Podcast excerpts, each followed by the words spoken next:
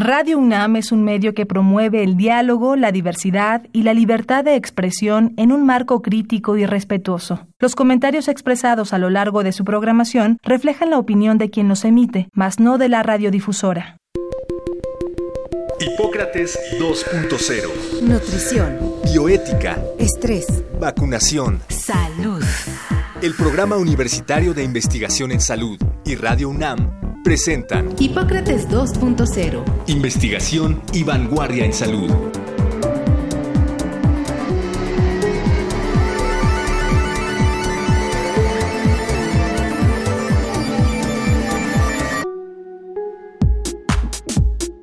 Hola, ¿qué tal? Bienvenidos a Hipócrates 2.0. Yo soy Mauricio Rodríguez y como cada semana les agradezco que nos estén acompañando aquí en Radio UNAM. En las últimas semanas hemos recibido una serie de preguntas relacionadas con las vacunas y la vacunación contra COVID-19 y en el equipo del Programa Universitario de Investigación en Salud y con la producción de Radio UNAM decidimos hacer una compilación de esas preguntas y traerlas a este programa para tratar de dar respuesta a ellas y dejar un material que sea útil, que le permita a la gente eh, esclarecer las dudas, eh, aclarar algunos conceptos y desde luego pues que nos permita a todos hacer el mejor uso de las vacunas y lograr la vacunación contra COVID-19. Así que de eso vamos a estar hablando en el programa de hoy. Los invito a que nos acompañen en los próximos minutos porque vamos a platicar sobre las vacunas contra COVID-19. Aun cuando las vacunas son herramientas que utilizamos desde hace muchísimos años, y quizá precisamente por eso mismo, la forma en la que actúan, el mecanismo de acción, la utilidad de las vacunas, pues generalmente se nos olvida. Entonces decidimos retomar varias de estas preguntas que nos, que nos hicieron respecto a cómo funcionan las vacunas, para qué sirven las vacunas. Las vacunas son preparaciones farmacéuticas que nos permiten administrar de forma controlada un microorganismo o alguno de sus componentes para que el cuerpo de la persona que se vacuna lo conozca, prepare una respuesta en contra de ese microorganismo y tenga defensas para que cuando se lo encuentre en la vida real simplemente saque esas defensas que ya tiene y pueda contenerlo más rápido. Las vacunas pueden servir para evitar contagios, para evitar enfermedad grave o para evitar la muerte. Eh, incluso también pueden servir para, para cortar la cadena de transmisión, para evitar que una persona sea contagiosa. Hasta ahorita lo que sabemos de las vacunas contra COVID es que son muy buenas para prevenir la enfermedad más grave de COVID, la enfermedad en la que se necesita hospitalización, que hay falla el sistema respiratorio y hay una inflamación muy grande en todo el cuerpo y un desequilibrio generalizado y desde luego para prevenir la muerte, sobre todo en esos casos. De tal manera que ahorita lo que podemos decir con los resultados de los estudios clínicos que se tienen y con los primeros resultados de la experiencia de uso ya en, poblaciones ya muy amplia es que las vacunas contra COVID previenen la enfermedad grave por COVID y la muerte por COVID. Ahora bien, surge la duda, ¿cuánto dura la protección que se logra con las vacunas contra COVID? Sabemos por otras vacunas que algunas duran prácticamente toda la vida, pero todavía no sabemos cuánto dura la protección con las vacunas contra COVID. ¿Por qué? Porque todavía no ha pasado mucho tiempo desde su uso, desde sus estudios clínicos. De la enfermedad misma todavía no ha pasado mucho tiempo. Sabemos que la inmunidad natural conferida por la enfermedad en los pacientes que tienen COVID, cuando menos dura 8 meses, eh, ahí sigue la respuesta que se estimuló. Y las vacunas contra COVID, lo que sabemos es que cuando menos dos meses después de que se aplican, sigue habiendo protección y pronto iremos viendo el seguimiento de los estudios clínicos y ya de las poblaciones vacunadas, en el que se va a ir analizando qué pasa con la respuesta inmune varios meses después de que se aplicaron las vacunas. De tal manera que ahorita, estrictamente, no sabemos qué pasa con la inmunidad a largo plazo, sí sabemos que hay una protección prácticamente eh, inmediata a las dos semanas de que se concluye el esquema y con eso podemos estar tranquilos de que para esa primera etapa sí nos va a funcionar. Ahora bien, También nos preguntan, y entonces si ya me dio COVID, ¿me vacuno, o no me vacuno? Precisamente como todavía hay algunos huecos en la información respecto a la calidad y la cantidad de respuesta inmune que generamos con la enfermedad del coronavirus, entonces lo que se está haciendo es que sí, no importa que ya te dio COVID, no importa que ya padeciste la enfermedad, no importa qué tan grave te dio, sí te puedes vacunar.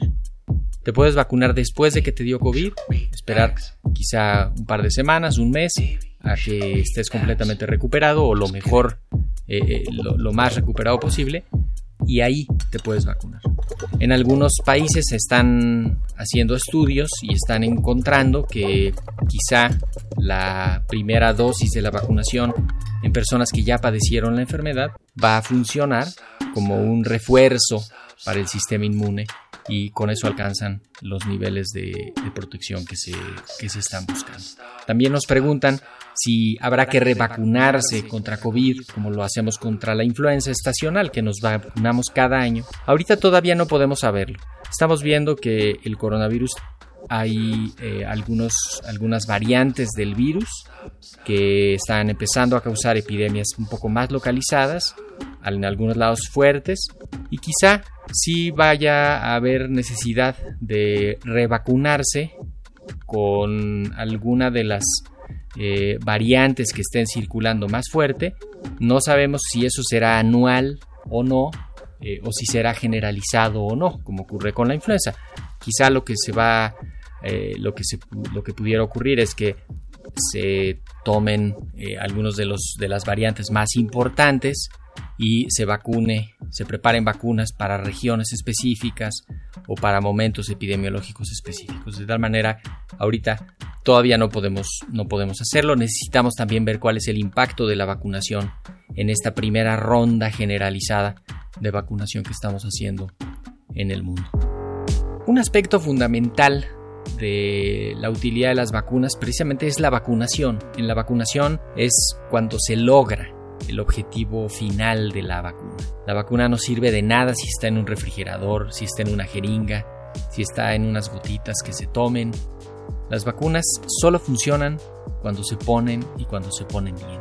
Y respecto a esto, nos han preguntado cómo debo de prepararme para la vacunación, qué tengo que hacer el día que me toque vacunarme, cómo me cuido después de haber sido vacunado, qué puedo y qué no puedo hacer después de la de, haber recibido la vacuna. Y desde luego una duda muy reiterada es si hay, contraindicaciones, para las vacunas. Entonces, lo, primero es, para, vacunarse hay que, hay que seguir todos los registros y, que le quede claro a uno dónde le toca, cuándo le toca, a qué hora le toca para, para, estar, para estar listo. Lo mejor es ir al, al el día de la vacunación, llegar al día de la vacunación con el mejor estado de salud posible. Desde luego las personas que tienen enfermedades, pues no les voy a decir que se curen para ese día para que los puedan vacunar, ¿no? Pero sí tratar de que las enfermedades estén estables, estén controladas lo más que se pueda para que la vacuna pueda hacer eh, el efecto óptimo, para que el cuerpo pueda responder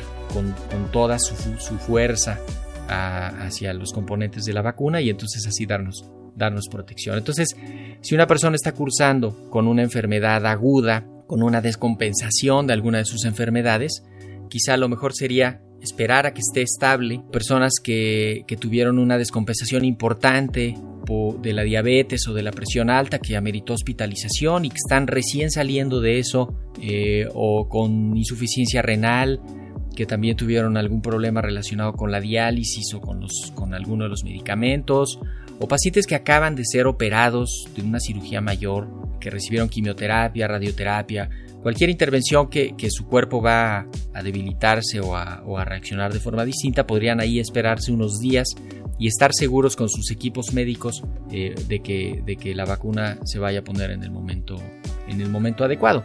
El día que les toque irse a vacunar, simplemente hay que pensar en que se puede estar ahí en los centros de vacunación varias horas, hay que desayunar correctamente, hay que tomarse los medicamentos que les correspondan de acuerdo a las enfermedades que pudieran tener, hay que ir con ropa cómoda, de preferencia mangas cortas, para que sea fácil la aplicación de la vacuna.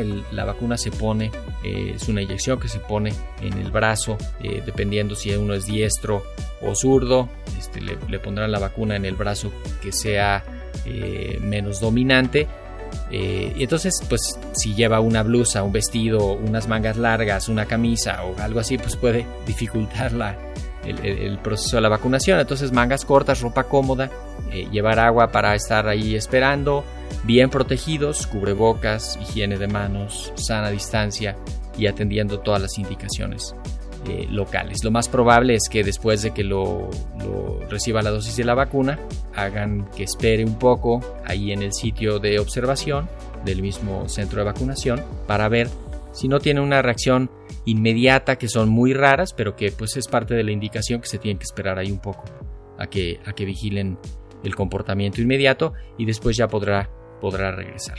En los siguientes días es probable que vayan a tener alguna molestia relacionada con la vacuna. Pueden tener pues quizá un dolor general eh, medio, medio inespecífico, un poquito de cansancio, desde luego dolor en la aplicación, en el sitio de la aplicación donde les pusieron la inyección, ahí habrá lo más probable que un poco de dolor, eh, puede haber dolor de cabeza, quizá un poco de fiebre, algún malestar eh, que con medicamentos básicos para la fiebre o para el dolor se quitarán en los, en los primeros días. Eh, la mayoría de los casos pues, no necesitan intervenciones mayores, eh, muy poquititos casos necesitan eh, atención médica ya de manera más, más importante.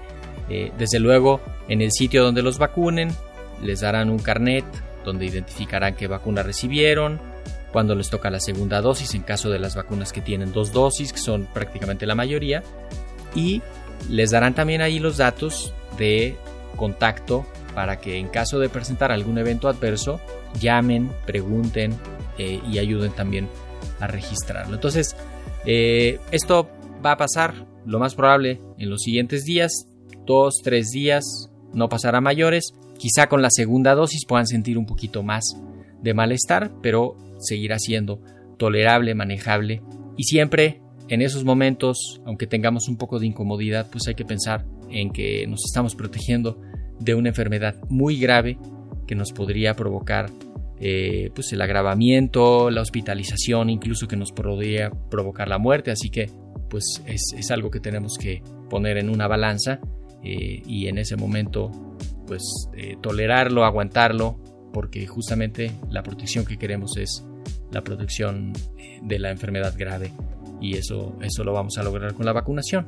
Ahora bien, las contraindicaciones, que si hay alergias, que si no, que si alguien es alérgico a la penicilina, a las sulfas, a, los, algún alimento, o que tiene asma, o que tiene bronquitis, todas estas son un grupo de reacciones eh, como de tipo alérgico a lo que sea que, que es alérgica a la gente y muchas veces se confunde eso con unas reacciones que llamamos reacciones de anafilaxia grave, que son justamente unas alergias súbitas que provocan daño muy importante, que amenazan la, vida de las personas, que necesita hospitalización.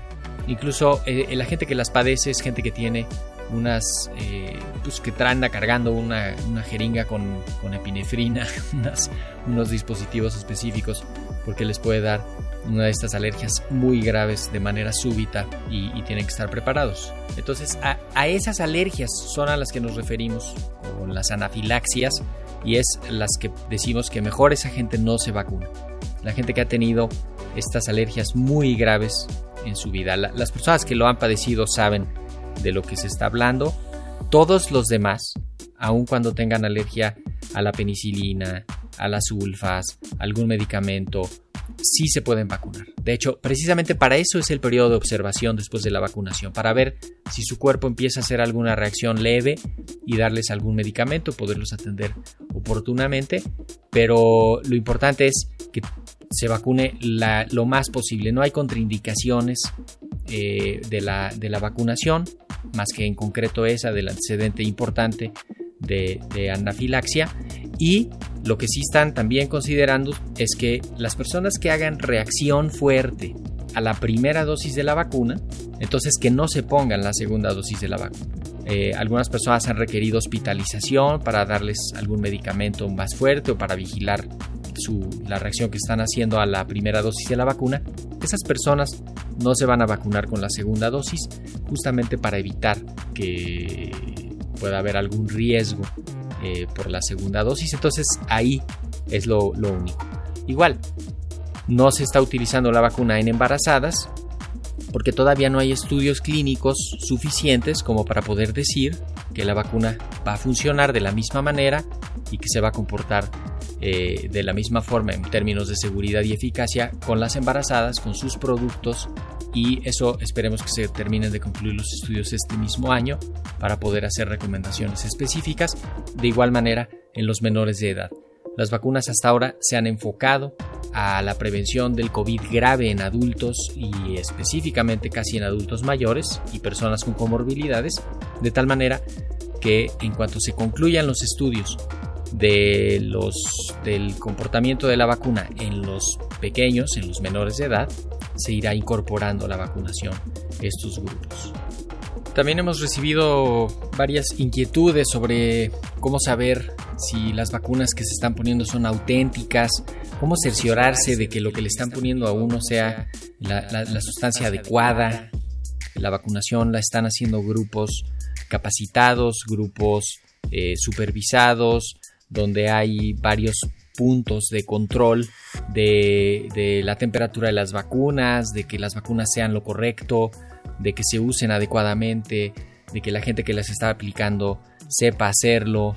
En, el sitio de la vacunación, eh, idealmente podrán ver cómo se carga la, jeringa con la dosis que se les va a aplicar. Tienen que ser jeringas nuevas, tienen que ser agujas nuevas. Las vacunas, eh, se, tiene todo un protocolo para, para la aplicación de las mismas.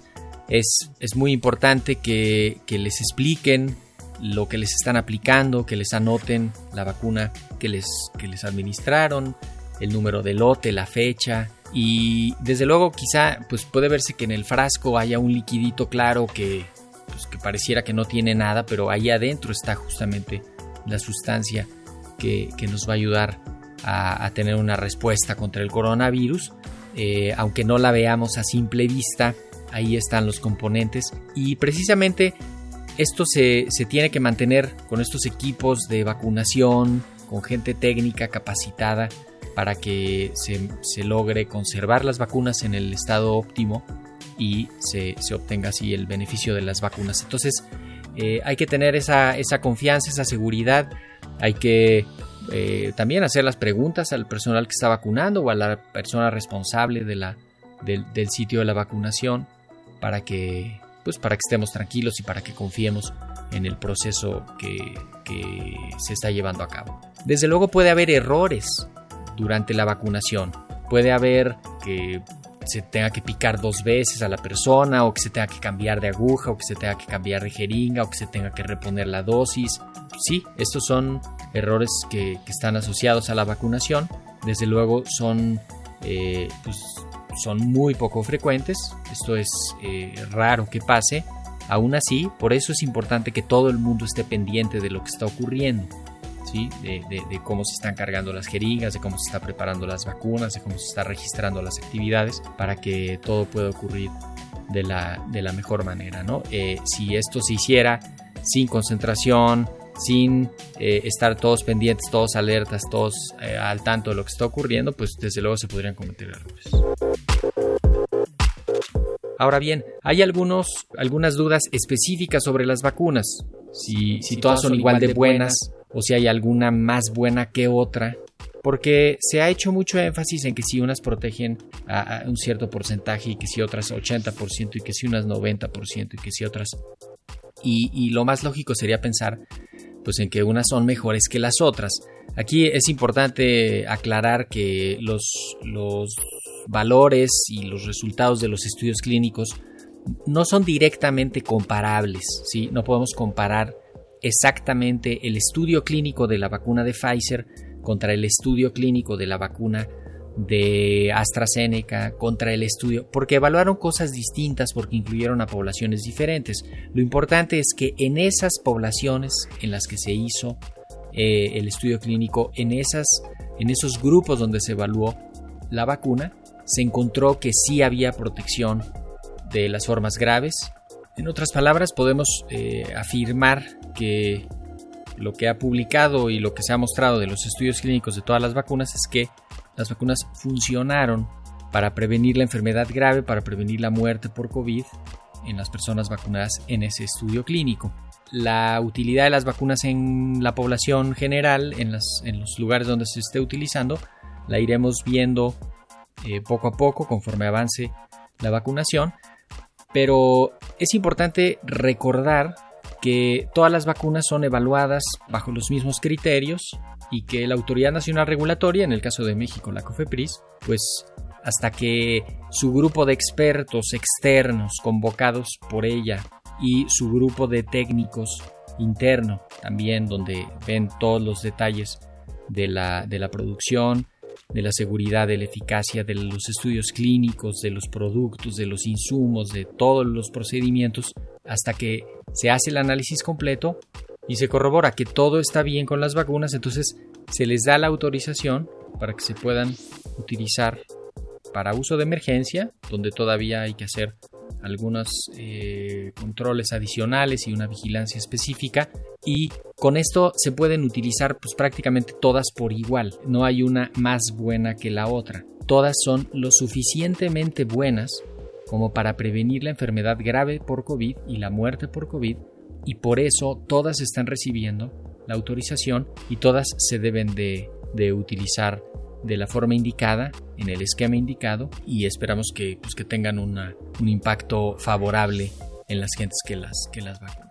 Hay algunas, algunas noticias, alguna información que ha surgido específicamente respecto a la vacuna de AstraZeneca y la Universidad de Oxford, porque algunos países han encontrado que en la población que ha recibido esta vacuna se presentaron algunos problemas relacionados con la coagulación, un poquito más, eh, aparentemente más frecuentes, más frecuentes que, en el resto de la población, y han decidido detener la vacunación, incluso eh, han, han, buscado más información al respecto, han revisado más la información de los estudios clínicos y de toda la base de, de datos de la farmacovigilancia que se está haciendo para descartar algún riesgo. Todos los estudios que se han hecho al respecto, todas las investigaciones específicas dirigidas han concluido así, así de rápido como, como han ido ocurriendo las cosas, en cuestión de días se revisa la información, se verifica y, todos han concluido que las vacunas eh, de, de AstraZeneca y la Universidad de Oxford son seguras, son efectivas, que no se relacionan con la formación de coágulos o de trombos o de problemas eh, más relevantes eh, de, otro tipo y que se pueden utilizar con confianza y que desde luego su utilidad pues es eh, justifica que se sigan utilizando.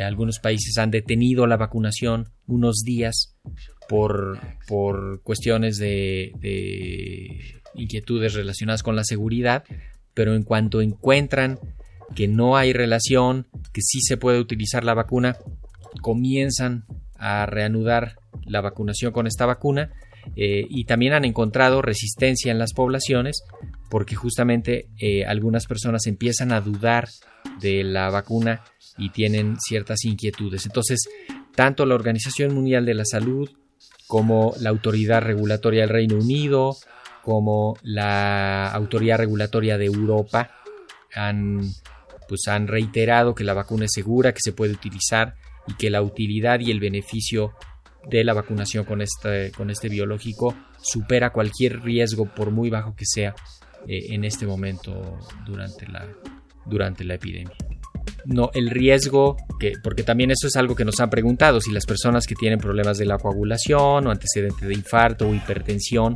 si esas personas tienen que tener alguna precaución específica para esta vacuna de AstraZeneca y la Universidad de Oxford o para alguna otra, y la respuesta es no, simplemente tienen que seguir controlando sus enfermedades con los mismos medicamentos, con las mismas indicaciones y estar pendientes. En caso de que reciban esta o cualquier otra dosis de cualquier, cualquier otra de las vacunas que se están poniendo, simplemente hay que tener un periodo de observación de, de varios días, estar simplemente alerta de que, de que pudiera haber algún, algún problema.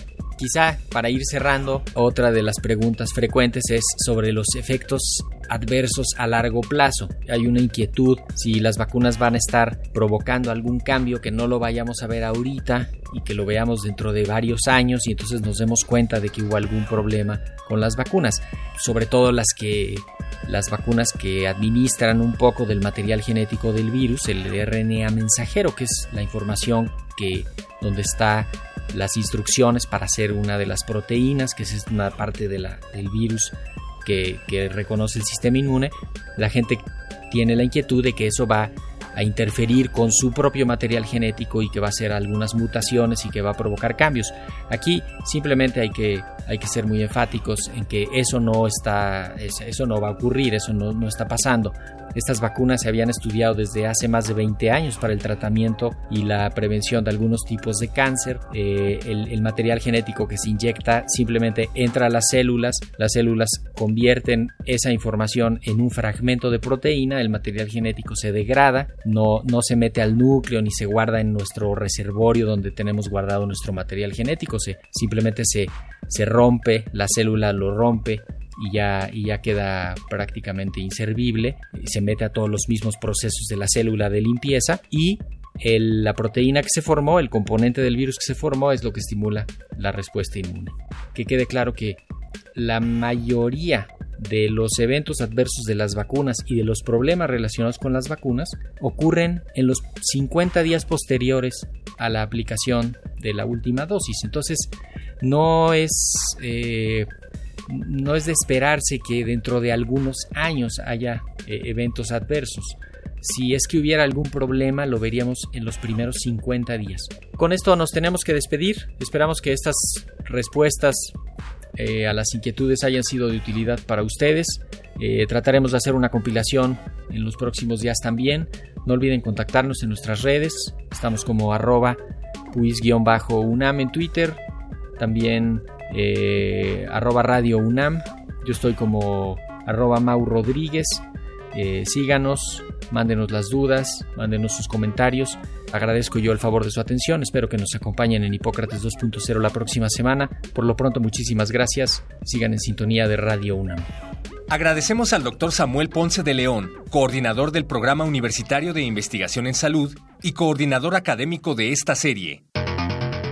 El Programa Universitario de Investigación en Salud y Radio UNAM agradecen tu escucha. Te esperamos la siguiente semana para platicar sobre lo último en materia de salud e investigación en Hipócrates 2.0. Investigación y vanguardia en salud. Se despiden de ti en la producción Patti Gamboa, Héctor Castañeda y Alejandra Gómez. Hipócrates 2.0. Radio UNAM. Experiencia sonora.